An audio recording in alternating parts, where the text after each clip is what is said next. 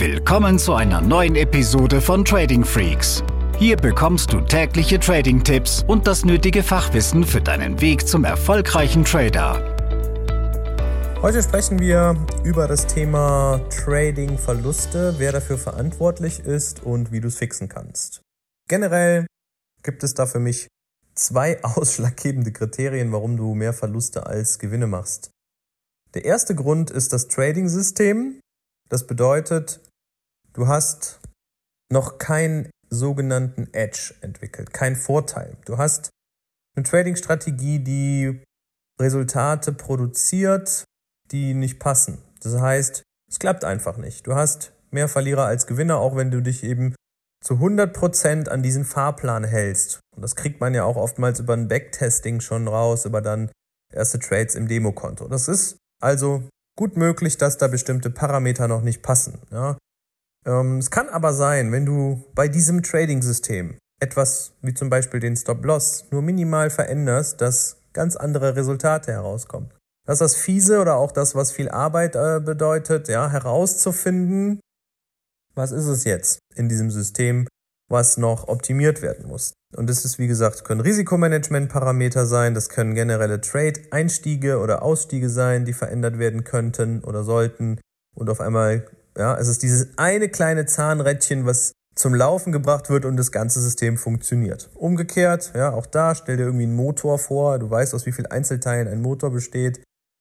Wenn ein kleines Zahnrädchen nicht mehr funktioniert, ist der Motor nicht mehr funktionsfähig und ja, du musst genau diesen Fehler finden.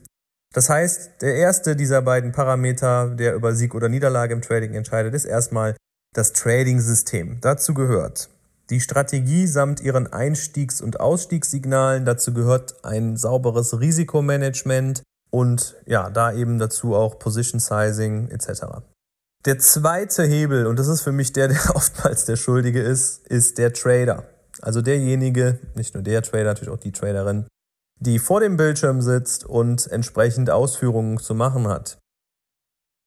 Es ist harte Arbeit, ein Trading-System zu entwickeln, was generell funktionieren kann. Es ist noch viel härtere Arbeit, diszipliniert, unemotional diesem Regelwerk zu folgen. Das wirst du merken. Und das ist auch da mit Arbeit verbunden, ja. Aber das sind eben diese beiden wesentlichen Kriterien.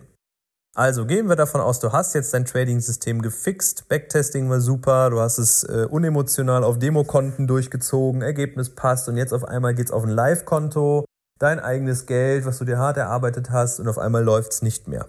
So, wenn wir davon ausgehen, dass du genug Quantität im Testing hattest, dass du nicht nur eine Woche oder zwei äh, durchgespielt hast, sondern vielleicht sogar ein, zwei Quartale, dann hast du auch eine verifizierbare Menge, Quantität an Daten dabei gehabt und es ist immer und immer wahrscheinlicher, dass das generell funktioniert, was du da handeln willst.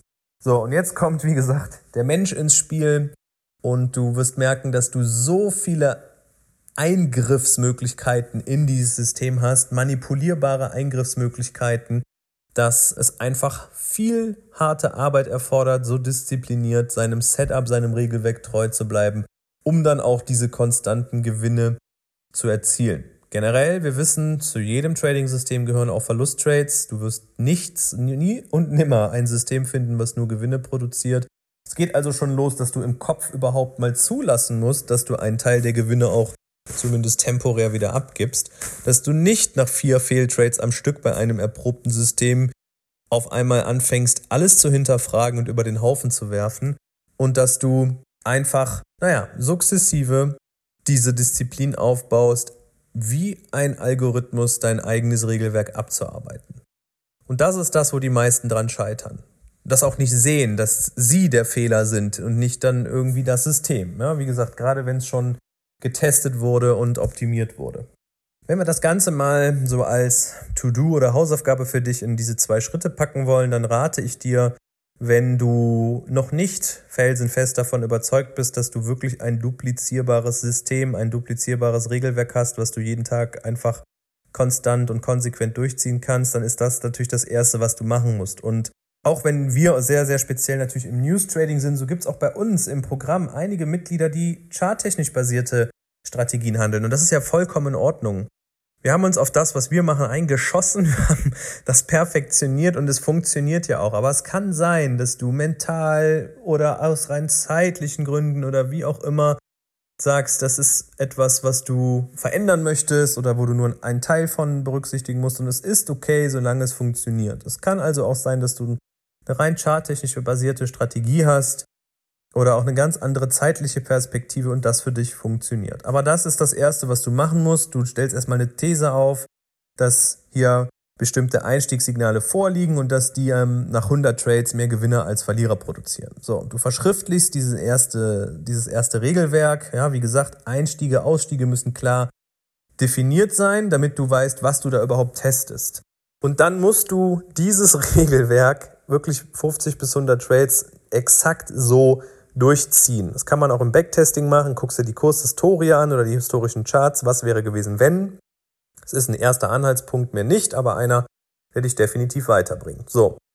Wenn du dann merkst, ja, das passt vom Backtesting, dann gehst du jetzt mal in sogenannte, ja, wie soll ich sagen, Future Testing. Also du guckst dir mal die Zukunft an, die nächsten Tage und Wochen, machst es genau so auf einem Demokonto, kommst direkt in diese Übungsphase rein, wirst sicherer sollte es aber da noch nicht Parameter verändern. Die müssen wirklich immer noch die gleichen sein. Ja, wenn du sonst 50 Punkte oder Pips äh, Stop-Loss hattest, fang jetzt nach 13 Trades nicht an, auf einmal 60 oder 40 zu nehmen, weil sonst musst du eigentlich wieder von vorne anfangen, wenn du ein verifizierbares Endergebnis erhalten möchtest.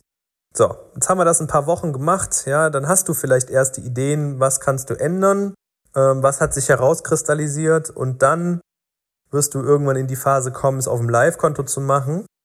Dann kommt dieser Part, was macht jetzt der Trader? Wie verhält er sich? Wenn es das eigene Geld ist, wenn es jetzt um die, die Performance des eigenen Kontos angeht, dann kann es eben sein, dass Emotionen hinzukommen, dass du dich nicht mehr so diszipliniert an das hältst und das musst du ebenfalls bearbeiten oder üben.